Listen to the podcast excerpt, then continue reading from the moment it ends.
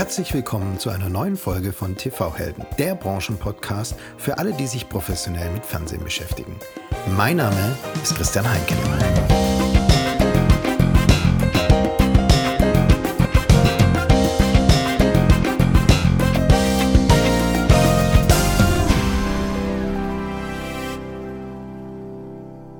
Und jetzt freue ich mich auf einen ganz besonderen Gast. Denn heute spreche ich mit dem Medienfachjournalisten in Deutschland. Mit demjenigen, der die TV-Branche und unsere Themen kennt wie kein zweiter und uns täglich mit seiner feinen Feder beglückt. Willkommen, Jörn Krieger. Hallo, schön, dass ich dabei sein kann. Jörn, du bist seit 30 Jahren Journalist und 30 Jahren der Branche treu. Du schreibst für alle wichtigen Publikationen, um es mal ein paar zu nennen, äh, Broadband TV News, äh, Digitalmagazin, Info Digital, Radioszene, Cablevision äh, Europe. Du machst Pressearbeit für einige ähm, Verbände und Foren. Und natürlich bist du auf jedem Kongress als Moderator auf mindestens einem Panel vertreten. Deswegen möchte ich mit dir heute, äh, Jörn, einerseits über die Angacom ähm, digital sprechen, die jetzt zu Ende gegangen ist. Und auf der anderen Seite natürlich sind wir alle gespannt auf deine Vision über das Fernsehen der Zukunft. Ja? Bevor wir starten, möchte ich aber noch ein bisschen mehr von dir erfahren. Wenn du zurückblickst auf deine 30 Jahre als Medienfachjournalist, was waren in diesen 30 Jahren deine absoluten Highlights? Also zunächst mal 30 Jahre klingt ja jetzt so, jetzt stehe ich kurz vorm Eintritt ins Rentenalter. So ist es leider noch nicht. Ich habe noch ein paar Jahre zu tun und diese 30 Jahre kommen auch daher, dass ich ähm, gleich nach dem Abitur 1992 äh, angefangen habe äh, zu arbeiten als freier Journalist in der Medienbranche mit täglichen Mediennachrichten. Also andere haben nach dem Abi erstmal groß gefeiert. Ich habe mich an den Schreibtisch gesetzt und das Arbeiten angefangen und die tägliche ähm, Berichterstattung über die Medienbranche übernommen übernommen für einen Dienst, den es noch immer gibt. Satellifax machen jetzt Kollegen von mir. Gab es damals auch, daher der Name über Fax. Internet war damals noch irgendwas für Hochschulen und äh, Forschungszwecke, aber äh, nicht in der breiten Masse angekommen. Auch Mobiltelefone und solche Sachen gab es alles nicht. Da wurde es alles per Fax-Polling gemacht, war ein kostenpflichtiger Nachrichtendienst für die Medienbranche und hat damals dann auch so meine täglichen Brötchen äh, finanziert. ähm, was waren die Highlights in ähm, diesen Jahren? Jahren natürlich, wenn du einen Journalisten fragst, wer, wird der dir immer die Scoops nennen, also die Geschichten, wo er eine tolle Story ausgegraben hat, die keiner vor ihm hatte, die die Welt überrascht hat das waren so in den letzten Jahren bei mir ja so drei Sachen, die ich rausgreifen will. 2017 war das, ähm, dass ich rausbekommen habe, dass Amazon seine Amazon Channels in Deutschland und in Großbritannien startet dann war eigentlich ein Zufall, weil ein paar, die dabei waren, dass ja dieser OTT-Dienst, wo Free TV, Pay TV und so weiter äh, dann als lineare Channels über Amazon ausgespielt wurden, ähm, weil ein paar Sender, die dabei waren, das mir eher zufällig gesagt haben. Und irgendwann habe ich gedacht, Mensch, da gab es ja noch überhaupt keine Bekanntgabe, dass das hier startet. Habe dann von drei unterschiedlichen Quellen erfahren, wie man das so macht. Also zwei bis drei unterschiedliche Quellen müssen dir das immer bestätigen. Dann kannst du rausgehen damit, habe ich dann auch gemacht und war natürlich eine, eine super Breaking News, die uns Zehntausende von Abrufen bei Broadband TV News damals beschert haben. Eine andere Geschichte war leider ein bisschen nicht so schön mit dem IRT, das dem äh, Institut für Rundfunktechnik in München, das leider jetzt begraben wurde, ähm, nachdem das ZDF äh, seinen Ausstieg verkündet hat. Auch das habe ich damals eher durch Zufall erfahren, wurde mir dann bestätigt, auch vom ZDF. Und ähm, ich habe es bei der Info Digital gemeldet und das hat dann die Runde gedreht und landete irgendwann sogar bei der FAZ. Also Michael Hahnfeld in der FAZ zitierte dann das äh, Medienfachblatt Info Digital digital. Auch das eine schöne Geschichte, leider mit unschönem Ausgang, aber ähm, so ist es nun mal. Und ähm, was ich auch noch melden möchte bei der ähm, Sache auf Highlights ist natürlich Vodafone. Die haben, äh, was wieder so unsere Branche, unseren Teil der Branche betrifft, im Kabelnetz eine Neuordnung gemacht. Und da sind leider viele kleine, unabhängige, mittelgroße Spartenkanäle rausgeflogen. Äh, auch ich habe damals bei Infodigital als erster diese Sender tatsächlich benannt und viele davon, muss ich sagen, haben mich dann angerufen und gesagt, ich wusste ja gar nichts davon, dass ich die Ehre habe, aus dem Kabel rauszufliegen. Mhm. Also das hat für Wirbel gesorgt und das sind so die kleinen Geschichten, wo man sagt, okay, ähm, da haben wir doch ein bisschen Bewegung in die Branche gebracht. Ja, krasse. Also ähm, auf der einen Seite ne, was ganz Neues, äh, was, was die Branche überrascht hat mit Amazon äh, äh Channels, dann leider die traurige Nachricht mit dem ERT.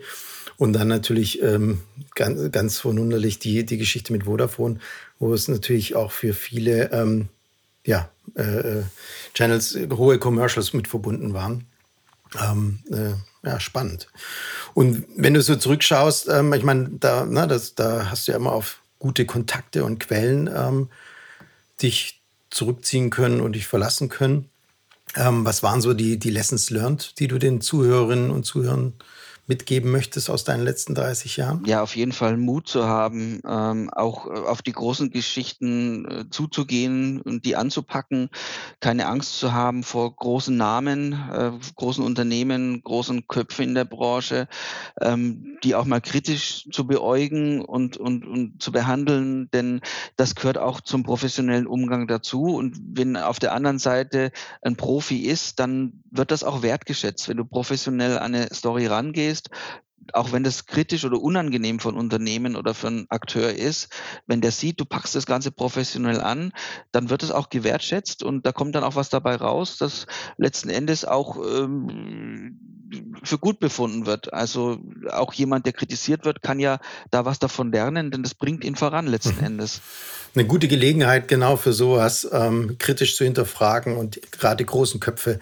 an einen Tisch zu bringen äh, und hier äh, Fragen zu stellen, weil jetzt die Angacom Digital, die jetzt zu Ende gegangen ist. Ähm, gestern berichtete die Angacom in ihrem Newsletter von 4200 Kongressteilnehmern, 45 Panels mit 180 internationalen Sprechern, 100 Webinare ähm, und über 60 Stunden Streaming-Content. Was war denn dein persönlicher Eindruck von dieser ersten Angacom Digital? Ich habe ja in den letzten eineinhalb Jahren jetzt notgedrungen sehr viele äh, virtuelle Veranstaltungen und Medienkongresse mitgemacht, sowohl als Zuschauer als auch als aktiv involvierter durch Panel-Moderationen und muss sagen, dass die Anga sehr viel richtig gemacht hat. Sie haben natürlich die Gunst äh, genutzt, dass sie die vergangene Veranstaltung, also letztes Jahr 2020, ausfallen haben lassen und dadurch Zeit hatten, sich zurückzulehnen, zu schauen, was die anderen machen und dann daraus zu lernen und haben eine Plattform, eine virtuelle Veranstaltungsplattform verwendet, die meiner Meinung nach sehr äh, übersichtlich, überschaubar und intuitiv bedienbar war. Das war ein durchdachtes Konzept, fand ich. Das war nicht überfrachtet. Äh, sowas kenne ich nämlich auch, wo du dann überhaupt keine Ahnung mehr hast, äh, wo du dich jetzt bewegst. Und irgendwann bist du in irgendeiner Ecke gelandet von dieser virtuellen Plattform, aus der du nicht mehr rauskommst und bist du auch ganz alleine. das macht keinen Spaß. Und sehr schön fand ich auch, dass es die Möglichkeit gab, die Panels, die ja zum größten Teil übrigens aufgezeichnet waren, ähm, im Replay anzuschauen. Also du kannst ein Panel, das als, als Aufzeichnung zur Verfügung stand, gleich abrufen zu einer Zeit, wo eben es hieß, ja, jetzt startet dieses Panel offiziell sozusagen im linearen Stream, aber das stand dann auch sofort wieder als Replay zur Verfügung. Also wenn dann irgendwie doch das Telefon geklingelt hat, du hattest dich um 14 Uhr jetzt hingesetzt mit der Tasse Kaffee, dieses Ein-Stunden-Panel anzuschauen und das Telefon klingelt, eine wichtige E-Mail kommt rein oder äh, die Post ist da mit einem wichtigen Einschreiben, dann war das nicht verloren, sondern du konntest sofort wieder zurückspringen auf den Anfang, konntest es auch sofort anhalten und dann eben äh, im, im Time-Shifted-Modus sozusagen anschauen anschauen. Also da finde ich, dass man die neuen Möglichkeiten der virtuellen Veranstaltungs- und Kongresswelt hier sehr schön umgesetzt hat. Und alle Panels bleiben jetzt auch bis Monatsende äh, auf äh, Abruf äh, verfügbar. Also jemand, der die Woche jetzt gar nicht da war, im Stress war, im Urlaub war, hat jederzeit die Möglichkeit, äh, sich den kompletten Kongress sozusagen als Replay anzuschauen. Das ist schon ein Vorteil, finde ich. Haben sie gut gelöst. Ja, also dann hat die Angacom digital das vorgemacht, wie Fernsehen von heute funktionieren sollte. Richtig. Also ähm, äh, Endgeräte unabhängig, äh, zeitunabhängig und ähm, zu jeder, an jedem Ort äh, kann man dann sich die ähm, Panels reinschauen. Was ich auch eine schöne Funktion übrigens fand, ähm, ist aber auch so ein, so ein bisschen der schlechte, nenne ich es mal, Zeitgeist. Ich habe mir viele Panels in zweifacher Geschwindigkeit angeschaut. Fand ich eine ganz gute, eine ganz gute Sache, weil du dann einfach äh, mehr, mehr, äh, ja, mehr Panels in, der, in der gleichen Zeit äh, anschauen kannst. Ähm, ich, ich, teile deine, deine, ähm, deine Einschätzung. Davor sind auch wir übrigens nicht geschützt. Es gibt auch Leute, die sie Podcasts in zweifacher Geschwindigkeit Absolut. Also es kann, es kann das, auch uns passieren. Genau daher habe ich es, das mache ich genauso. ähm, Genau, also, also von daher, ich, ich, ich teile deine Meinung. Ich fand es äh, sehr spannend. Es war für mich eigentlich die erste Angercom-Kongress, ähm, den ich anschauen konnte, weil ich sonst immer irgendwo auf dem, ähm, mhm. ähm, auf dem, ja, auf der Messe war, mich mit Leuten getroffen habe und überhaupt nicht dazu kam. Die einzigen, ähm, die einzigen Panels, die ich so mitbekommen habe, waren immer die, wo ich selber drauf saß. Ja. Genau. Und von da habe ich das mal richtig genossen, habe richtig viel angeschaut und wie du sagst, ne, ich habe gestern also bis zum ähm, 1 Uhr morgens auch nochmal äh, ähm, ein paar Panels angeschaut und das war ähm, sehr gut und ich habe auch viel mitgenommen. Also echt spannend. Nichtsdestotrotz, in seinem Grußwort zum Discovery Brunch hat am Dienstag äh, Dr. Peter Charisee, also der Chef von dem Ganzen, gesagt, dass äh, dass diese Angacom ähm, oder dass die Angacom nächstes Jahr wieder definitiv real sein wird nämlich dass eine Messe von den Mitarbeitern, also ich nenne es jetzt mal vom Mingeln, lebt und vom ähm, persönlichen Austausch ähm, lebt. Wie ist es mit dir? Teilst du die Einschätzung? Ähm, hat dich das virtuelle Format jetzt gänzlich überzeugt oder ist für dich ein Kongress der Zukunft wirklich auch noch komplett personengebunden und nicht digital und virtuell. Ja, das hat natürlich Vor- und Nachteile, so ein rein virtueller Kongress. Zunächst mal die Vorteile, ich habe keine Reisekosten, keine Hotels, äh, in die mich begeben muss und ich habe keinen Zeitaufwand einfach, der damit verbunden ist. Ich kann das wunderbar zu Hause oder vom äh, Büro aus äh, mal schnell mir so, so ein Panel äh, reinziehen. Ähm, aber es ist auch familienfreundlicher natürlich dann. Äh, ich bin nicht weg, aber die, die andere Seite, was total wegfällt, ist eben so das typische hm, Zufallsgespräch, die Zufallsbekanntschaft mal zwischen den Gängen, hey, wir haben uns ewig nicht gesehen, was machst du jetzt eigentlich? Oder man trifft zwei Leute, die man kennt und dritter stößt dazu, hey, kennt ihr euch schon? Also dieses spontane äh, Bekanntwerden ist, ist leider natürlich da nicht gegeben. Ähm, es fehlt das abendliche Zusammensein bei Abendveranstaltungen an der Hotelbar, äh, diese typischen Abendevents, die leider komplett da weggefallen sind. Äh, und ähm, was meiner Meinung nach einfach fehlt, ist dieses über den Tellerrand hinausschauen, was ich überhaupt die letzten eineinhalb Jahre sehr vermisst habe. Man schmort doch sehr im eigenen Saft letzten Endes. Man immer nur in diesen virtuellen Telefonen oder Videokonferenzen immer wieder doch mit den gleichen Leuten zu tun hat, aus seiner eigenen Branche. Ähm, es fehlt einfach mal woanders reinzuschnuppern, oft durch Zufall und ähm, so das Gesamtbild zu erweitern, das man hat. Und da entstehen oft ganz interessante Einblicke und Ausblicke. Das fehlt. Und das finde ich eigentlich das, das, was mir so am meisten nicht gefällt an dieser virtuellen Konferenzwelt. Und ich hoffe daher wirklich sehr, dass wir uns bald möglichst auch wieder in echt sehen können. Hm.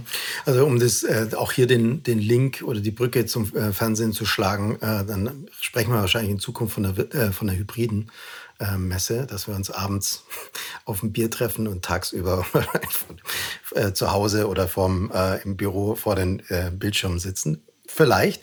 Ähm, interessant wird natürlich auch sein, was der Anspruch der Messe ist. die will natürlich Leute nach, nach Köln ziehen und was die Convenience beim Kunden und Besucher ist. Und genau das werden wir jetzt natürlich auch über übers Fernsehen äh, äh, besprechen. Genau diesen Anspruch Plattform oder ne, wie, wie gestalte ich eine Plattform, was eine Messe letztendlich auch ist. Und ähm, ne, was, was fordert der Kunde oder wie, ähm, äh, was muss ich dem Kunden bereitstellen. Und du hast drei äh, sehr spannende Panels auf der Angacom digital moderiert. Das ein, der eine Panel war der Super Aggregator, Pre-Integrated App Portal for Network Operators. Der zweite war ein sehr hoch, ähm, ähm, sehr gut besetzter International Content Summit, Strategy to Win the ähm, OTT Competition. Und der dritte war Replay TV und NetPVA in der Dachregion, Status und Ausblick.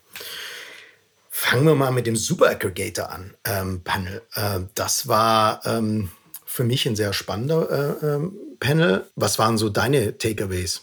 Ja, also das Panel war auch das originellste, muss ich sagen. Das wurde auch ganz, ganz kurzfristig und mit heißer Nadel gestrickt und dann erst nachträglich ins offizielle Programm aufgenommen. Sowas ist natürlich immer schön, äh, wenn so viel auch spontan entstehen kann. Ähm, mit dabei war Hans Küberger, der Chef von Oscillion, äh, Thais Bielefeld von Metrological, so ein B2B-Dienstleister, ähm, der Plattformbetreibern hilft, äh, zum Beispiel App-Portale ähm, aufzurufen und ähm, Richard Smith von EKT, ein Unternehmen, das ich bislang überhaupt noch nicht kannte. Die stellen Set-Top-Boxen her, unter anderem eben für Oscillion. Ähm, nimmt das wahr als Oscillion Set-Top-Boxen, aber die macht natürlich ein anderer, die stellen die nicht in Österreich daher. Äh, und äh, ein Weltkonzern, der also in allen möglichen ähm, äh, Regionen äh, Standbeine hat und auch so ein bisschen die westeuropäische Welt mit der asiatischen Welt verbindet. Ähm, und da fand ich sehr interessant, dass wir mit diesem Panel, wie der Name schon sagt, der Super Aggregator, eingestiegen sind an dem Punkt, an dem andere Panels aufhören. Ich habe ja in den letzten zwei Wochen, ich weiß es nicht, fast ein Dutzend Panels moderiert. Es gab ja nicht nur die Angacom, es gab auch die Next TV Europe and CEE Konferenz, ein sehr internationaler Kongress, der auch früher natürlich als äh, Präsenzveranstaltung stattgefunden hat und seit anderthalb Jahren virtuell stattfindet. Äh, und da habe ich auch zwei Panels moderiert. Äh, da war auch der, äh, der Thais von Matt Rothschild dabei bei einem. Und ähm, da kamen wir am Ende meist zu dem Schluss, dass eigentlich ein Operator, also im Deutschen würde ich den so als Plattformbetreiber bezeichnen, Sky zum Beispiel, aber auch ein Kabelnetzbetreiber kann das sein, der muss sich eigentlich in einen Super Aggregator verwandeln, um sich in der digitalen Neuzeitwelt durchsetzen zu können.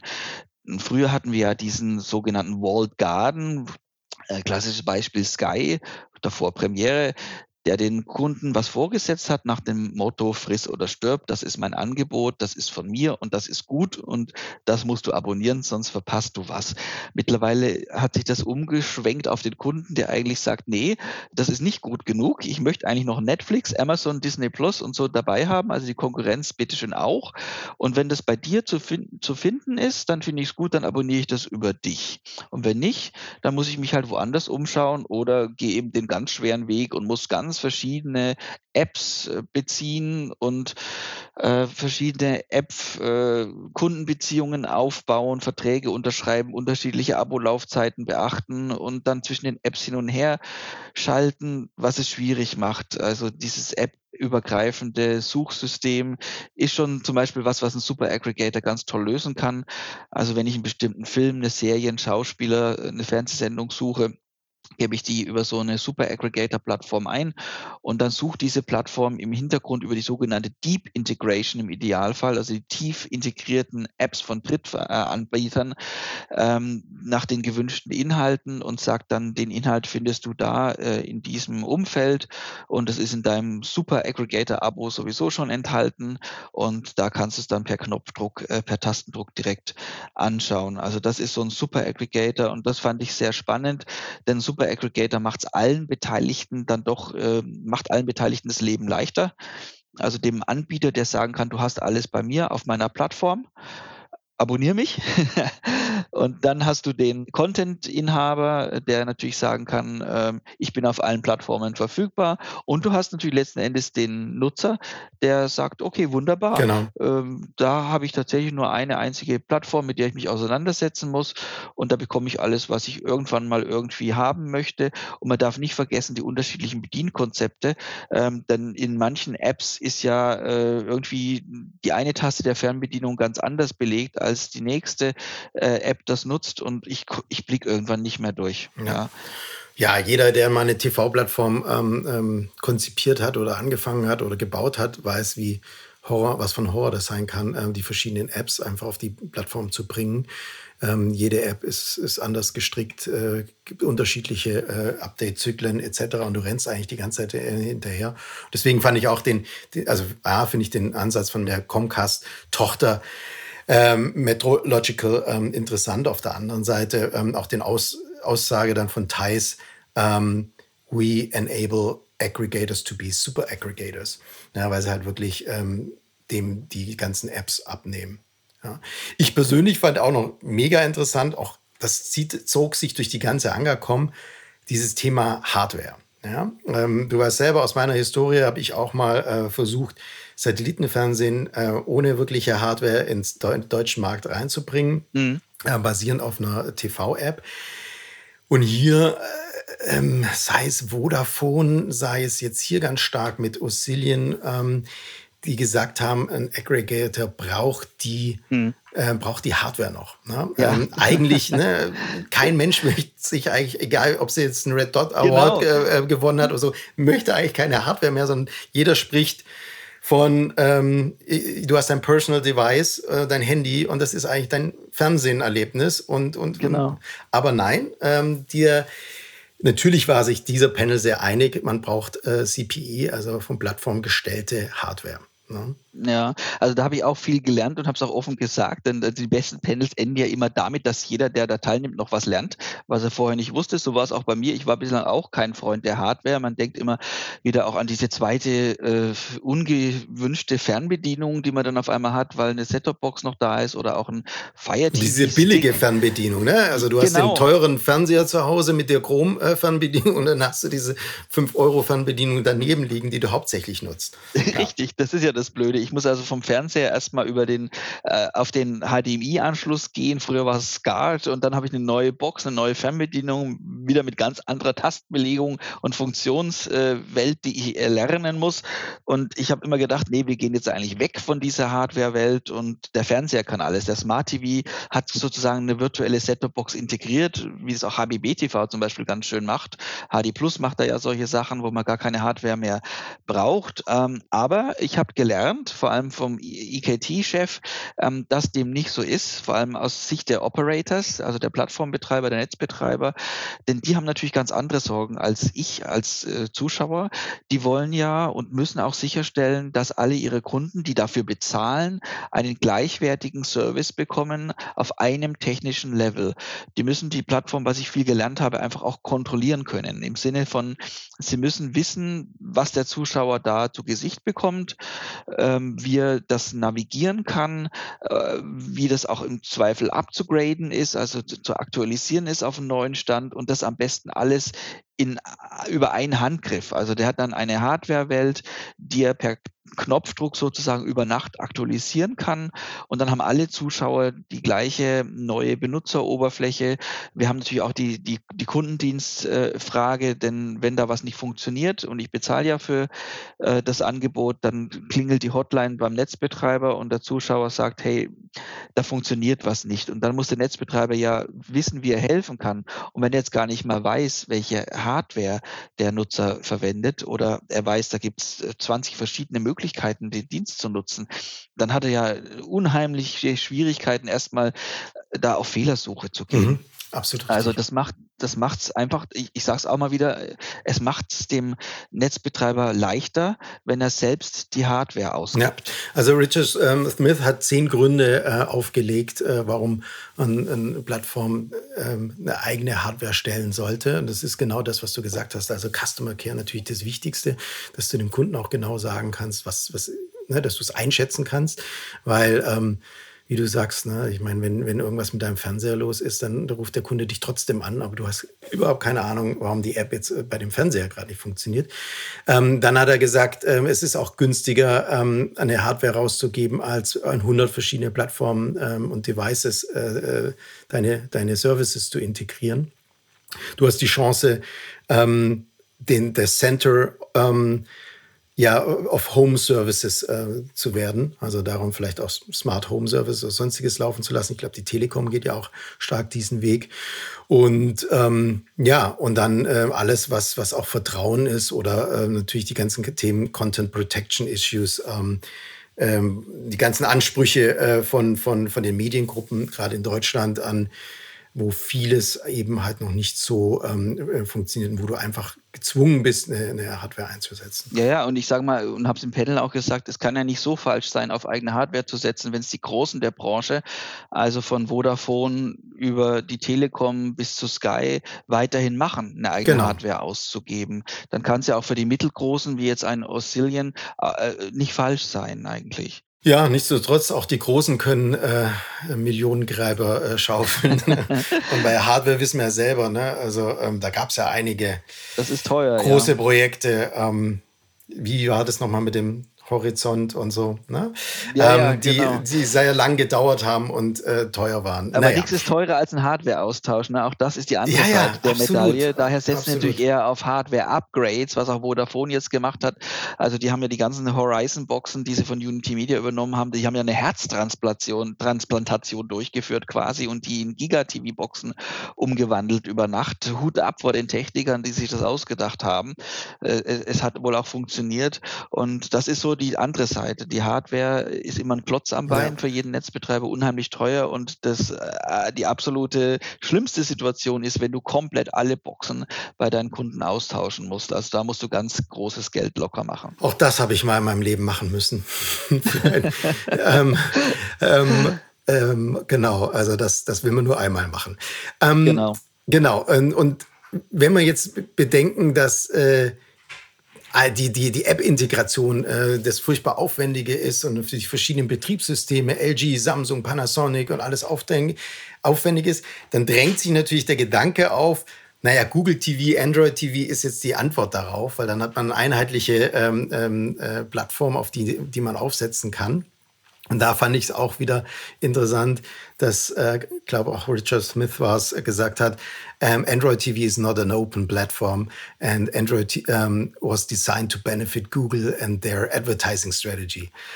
So quasi, but certainly not the platform. Ja, und deswegen ähm, das Appell von ihm an die Plattform Stay in Control of UX and Data ähm, fand ich fand ich ganz interessant. Ne? Und deswegen äh, definitiv einer der nächsten Episoden werde ich mir jemanden von mhm. Google schnappen. Ich weiß schon auch wen, äh, um genau um dieses Thema zu sprechen. Absolut. Ja. Das war wirklich gut, dass man da offen auch mal äh, Android TV in, in, Frage gestellt hat. Genau. Ja, super spannend. Ja, dein zweiter Panel ähm, war äh, für mich ähm, äh, super interessant. Äh, äh, und zwar die Diskussion über Replay TV ähm, und Net, ähm, NetPVR in der Dachregion, also in Deutschland, Österreich und der Schweiz. Status und Ausblick ähm, fünf Plattformen waren dabei. Ähm, und äh, ich habe so ein bisschen die Befürchtung gehabt, es geht jetzt in, weil es waren fünf Plattformen von fünf Teilnehmern, es geht in ein absolutes Broadcaster-Bashing. Ähm, aber es war nicht so, dank dem guten Moderator. Äh, wie war dein Eindruck? ja, das war also eine Riesenrunde. Wir hatten eine Stunde zur Verfügung und fünf äh, Teilnehmer. Savio Diaz von Bright Blue, Detlef Fabricius von Mnet, Gerhard Heidvogel von Kabel Plus in Österreich, Hans Küberger von Azillion auch wieder dabei und Tina Rodriguez von Sunrise UPC in der Schweiz. Das Schöne an dem Panel fand ich, äh, dass wir nicht nur einen Markt betrachtet haben oder international quasi die Branche, sondern speziell den deutschsprachigen Markt mit Deutschland, Österreich und der Schweiz. Und da meint man ja, das sind ähnliche Märkte, sind es aber gar nicht, wenn man mal da mit der Lupe reinschaut. Zum Beispiel im Bereich der ähm, interaktiven Zusatzrechte, was lineares Fernsehen betrifft. Ähm, mittlerweile, und das kam dabei raus, äh, bei diesem und anderen Panels ist es ja eigentlich Standard, dass ich das Fernsehen nicht nur linear schaue und sozusagen annehme, wenn es gerade läuft, sondern ich versuche ja, ähm, da so eine Art Netflix, Netflix-Artigkeit ins Fernsehen reinzubringen. Also ich kann es zum Wunschzeitpunkt schauen, den Inhalt, den ich möchte. Ich kann ihn anhalten, ich kann ihn zeitversetzt schauen äh, oder auf den Anfang zurücksetzen und natürlich auch mobil mitnehmen. Also eine Fernsehsendung auf dem großen Fernseher zu Hause anfangen und dann kommen mir ein paar Sachen dazwischen. Ich schaffe es nicht mehr ganz das Ende zu schauen, kein Problem. Ich schaue es auf dem ähm, Smartphone oder Tablet eben ähm, im, im Zug zum Beispiel weiter. Das ist eine schöne Sache und für alle, die das schon mal genutzt haben, eigentlich auch was, was man dann nicht mehr missen möchte. Und genau darum ging es in diesem Panel. Denn in vielen Ländern, vor allem auch Deutschland, war es bislang so, dass da die Rechteinhaber und deren Verbände einfach die Hand drauf gehalten haben, nach dem Motto, wir machen dir das Leben schwer, diese Rechte zu bekommen. Ähm, entweder es kostet ganz viel Geld oder du kriegst sie einfach nicht, aus welchen Gründen auch immer. Und da haben wir einfach die Frage aufgeworfen im Panel, warum denn? Also wer hat denn was davon, diese Rechte so äh, zu verkomplizieren? Ja, also ein Fernsehsender, ein Inhalteanbieter möchte doch, dass seine Werke geschaut werden. Und warum hält man das so zurück? Krasses Gegenbeispiel war die Schweiz, die äh, da schon immer sehr liberal war und gesagt hat, was auf Schweizer Boden empfangen werden kann, egal auf welchem Wege, über Satellit auch, das kann in der Schweiz auch weiter verbreitet werden. Daher haben die im Kabelnetz zum Beispiel ein Riesenangebot zum Beispiel mit den Inlandskanälen der BBC aus England, ITV Channel 4, weil das über den äh, dortigen englischen Astra-Satelliten auf 28,2 Grad Ost, der eigentlich nur für die Inlandsversorgung Großbritanniens zuständig ist, aber auch mit entsprechendem Equipment in der Schweiz empfangen werden kann. Es ist unverschlüsselt. Damit steht dem nichts im Wege, dass das auch in der Schweiz im Kabelnetz verbreitet werden kann. Und dann kommen wir auch natürlich zu irgendwelchen äh, äh, Sachen, die terrestrisch reinstrahlen in die Schweiz. Äh, überhaupt kein Problem, das weiter zu verbreiten im Kabel oder auf IPTV. In Deutschland gehen da äh, natürlich alle großen Bedenken und Sorgen hoch. Äh, dürfen wir das denn überhaupt? Also dürfen wir in der Grenzregion in Deutschland, Unity Media hatte ja immer wieder Schwierigkeiten, zum Beispiel Baden-Württemberg, das Schweizer und österreichische Fernsehen im Kabelnetz zu verbreiten, obwohl es terrestrisch empfangbar war. Da kamen dann Urheberrechtsfragen ins Spiel und Hollywood-Rechte von Filmen, äh, also ganz komplexes Regelwerk. Und das ist es doch aber letzten Endes, was es schwierig macht, das Fernsehen zu modernisieren und auf dieses Netflix-Level zu heben. Und es war wirklich eine, eine, spannende Diskussion und man kam am Ende zum Schluss, dass es wohl in allen Ländern äh, liberaler werden muss und die Rechteverbände dann eine große Rolle spielen, die einfach solche ähm, Lizenzen ähm, anbieten müssen, dass es den Netzbetreibern ermöglicht wird, das Fernsehen interaktiv zu machen. Genau. Also ähm, ich, ich finde ne, das, das Schweizer Beispiel, jeder deutsche ähm, Produktmanager für Fernsehen schaut neidisch in die Schweiz, aber alles zur Verfügung äh, zu stellen, das ist relativ einfach. Ähm, was ich interessant finde in der Schweiz, dass sie halt auch zentral die Vergütung organisieren. Genau. Ja, und dann haben auch wirklich die Sender was davon. Und deswegen kann man sich wirklich an der Schweiz orientieren und sagen, hey, die, die, die kriegen es hin, die bringen jetzt einen neuen Tarif raus, der ab nächstes Jahr gilt, ähm, wo Catch-up ähm, auch wirklich dann ähm, eine zentrale Vergütung hat und auch die Broadcaster davon ähm, ähm, partizipieren. Und, und für den Kunden ist es halt total einfach. Es ist immer wieder der Flickenteppich genannt worden, ähm, den jeder deutsche Nutzer leider kennt von IPTV-Plattformen. Warum kann ich jetzt das hier aufnehmen und ähm, warum kann ich das nächste Programm nicht aufnehmen? Warum kann ich diesen Sender, ähm, obwohl ich HD habe ähm, und dafür bezahlen, im, im Net, ähm, Net nur als SD-Variante aufnehmen?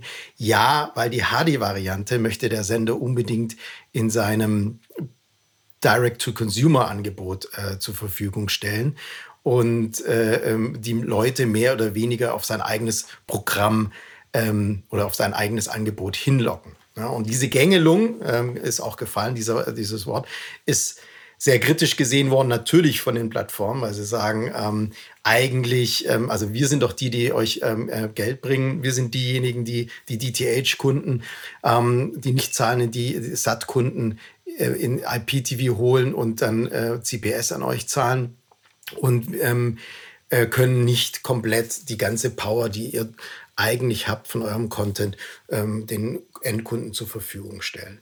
Genau. Mega, ja, mega, me mega interessant ähm, und auch äh, eine sehr ehrliche Diskussion, wie ich fand. Ne? Absolut, fand ich ja. auch.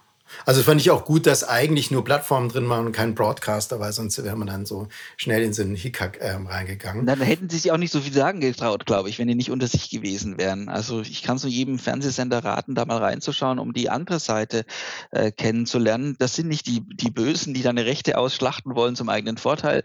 Die wollen auch, auch dafür bezahlen. Nee, genau, absolut. Also Savio Diaz von, von Bright Blue hat es ähm, mehrmals gesagt, ne? das ist ein Miteinander. Sie müssen, sie müssen miteinander äh, arbeiten. Weil sie haben eigentlich eigentlich das gemeinsame Ziel, das gemeinsame Ziel, Subscriber zu gewinnen, ähm, zufriedene Fernsehzuschauer zu haben. Das bedeutet für die Plattform, dass er auf der einen Seite entweder Subscriber gewinnt oder das Cord-Cutting eben äh, verhindert. Mhm. Und äh, für den Broadcaster bedeutet es, äh, er kann seine Eyeballs äh, sichern und äh, verliert diese nicht. Ne? Und das ist wirklich ein Miteinander und dazu haben sie auch immer wieder aufgerufen. Ja. Ja, das äh, ist, ist interessant. Was ich auch übrigens sehr interessant und du hast es jetzt auch äh, immer wieder gesagt, ähm, diese Netflix-artige Fernsehen. Ne? Ich würde jetzt mhm. mal behaupten, die deutschen TV-Plattformen und vielleicht, ja, Maxdome sowieso, aber ähm, ne, Replay, äh, Timeshift und ähm, vielleicht sogar Catch-Up gab es vor, vor Netflix. aber so weit sind wir schon, weil wir werden wirklich in die OTT-Welt äh, gezwungen, weil vielleicht unsere ähm, Hardware-gestützte ähm, Angebot von einem großen Kabelnetzbetreiber oder IPTV-Netzbetreiber es so äh, nicht anbieten kann, was, was ein Amazon oder eine Netflix bietet. Ne? Das, ist schon, das ist schon traurig, dass es leider so ist, weil eben halt diese Gängelung oder ähm, ähm, ja, die zu wenigen äh, Content äh, äh zur Verfügung steht. Ja, das ist die neue Fernsehwelt. Man will das eigentlich so nutzen, wie man möchte. Also die, die, die Macht sozusagen ist vom Programmanbieter total übergesprungen auf den Programmnutzer. Und der entscheidet und möchte entscheiden und, und will das auch entscheiden, können wir die Inhalte wann, wo, auf welchem Endgerät, in welcher Form nutzt. Und wenn er das nicht kann, aus welchen Gründen auch immer, dann wird er halt woanders hingehen. Genau. Genau, absolut richtig. Also das, da, ich glaube, da waren auch über alle Panels sich viele einig. Ne? Dem Kunden ist A egal, welche, über welche Technik er schaut. Ähm, äh, das, ist, das war ihm schon immer egal, ob SAT oder Kabel oder ähm, OTT. Es muss halt funktionieren. Ne? Technik es kommt dann zum Vorschein, wenn sie nicht funktioniert. Das war ein schöner Eingangssatz von dir in dem Panel, genau. Und dann, wenn es ruckelt äh, und die Technik sieht, dann ist es schlecht, genau. Und äh, auch wie du völlig richtig gesagt hast, der Kunde wird immer seinen Content, den er sehen möchte, finden. Ja, und wenn er den nicht äh, legal bekommt, wird er ihn illegal finden. Und wenn er nicht ähm, in der Mediathek ähm, äh, von dem Anbieter findet, dann wird er ihn bei vielleicht bei der Bezahlangebot ähm, ähm äh, finden. Er wird ihn finden und im Zweifel ist er dann verloren. Genau, also das war auch ein Beispiel, das auf dem Panel genannt wurde, dass jemand eben von seiner eigenen Erfahrung, von seiner Familie sagte, jemand sucht den Inhalt, hat ihn in der Mediathek, der, ich weiß nicht, ARD oder ZDF nicht gefunden, also im hauseigenen Angebot nicht gefunden. Und der Kunde war dann verloren für den Sender, denn der hat die Inhalte dann, die er gewünscht hat, bei Amazon gefunden. Und da war es halt im Prime-Abo mit drin. Also da muss man wirklich höllisch aufpassen, dass man den Zuschauer nicht vergrault und von seiner eigenen Plattform und Markenwelt verliert hin zu einer anderen Plattform, wo er dann vielleicht auch hängen bleibt, weil er dann noch mehr interessante Sachen dort findet. Also kann nur jedem raten, macht es dem Zuschauer so einfach wie möglich, die gewünschten Inhalte zu finden, baut Barrieren und äh, Hürden und äh, irgendwelche Schwierigmacher ab, dann habt ihr ihn gewonnen. Ja, absolut. Also genau. Und äh, Savio Diaz hat ja auch gesagt, na, also wir müssen die ganzen Restart, ähm, Replay und sonstige Rechte zur Verfügung stellen, die Funktion, ja. weil die äh, USA zeigen es, wenn Broadcaster und Plattformen nicht zusammenarbeiten, dann verlieren beide. Ja. Ähm, ähm, insbesondere wenn die Broadcaster die, die Rechte einschreiben. Also, er hat dann von den Lost Eyeballs und den Cord Cutting gesprochen. Und, ähm, und, es hat, und er hat auch gesagt, weltweit hat sich keine Standalone Broadcaster App durchgesetzt. Also mhm. nur diese Aggregatoren, da sind wir wieder beim ersten Panel, diese Super-Aggregatoren, ähm, die mehr oder weniger alle ähm, Apps äh, anbieten oder eine Vielfalt von Content, die wir Gott sei Dank in Deutschland haben. Genau, und da sind wir jetzt bei einem, bei einem Thema, das im dritten Panel der International Content Summit, der ähm, Vertreter von, ähm, das war der David Bouchier von Virgin Media, also ganz großer Kabelnetzbetreiber in Großbritannien angesprochen hat. Denn der Kabelnetzbetreiber an sich, egal in welchem Land, war ja bisher schon ein Content-Aggregator.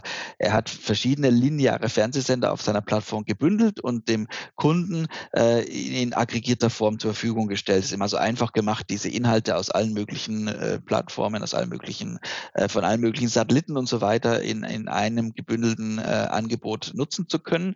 Und jetzt hat er gesagt, äh, wandelt sich das von einem Aggregator der Fernsehsender hin zu einem Aggregator der Apps.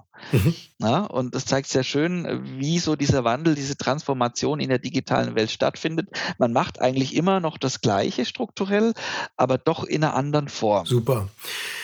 Ja, es war ein kompletter Ausflug ähm, ähm, in die Welt des Fernsehens. Mal wieder heute bei TV-Helden. Ähm, interessanter Review äh, von der Ankercom, äh, die diese Woche zu Ende gegangen ist. Ähm, wir haben sehr viel über Plattformen gesprochen äh, und sehr viel über Content und das Zusammenspiel von den Broadcastern und von der TV-Plattform.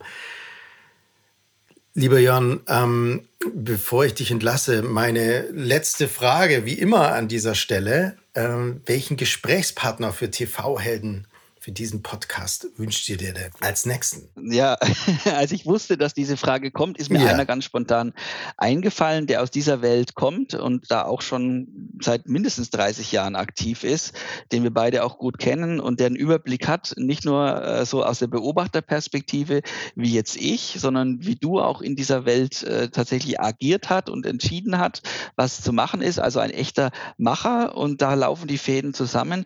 Es ist nämlich der Jürgen Grobin.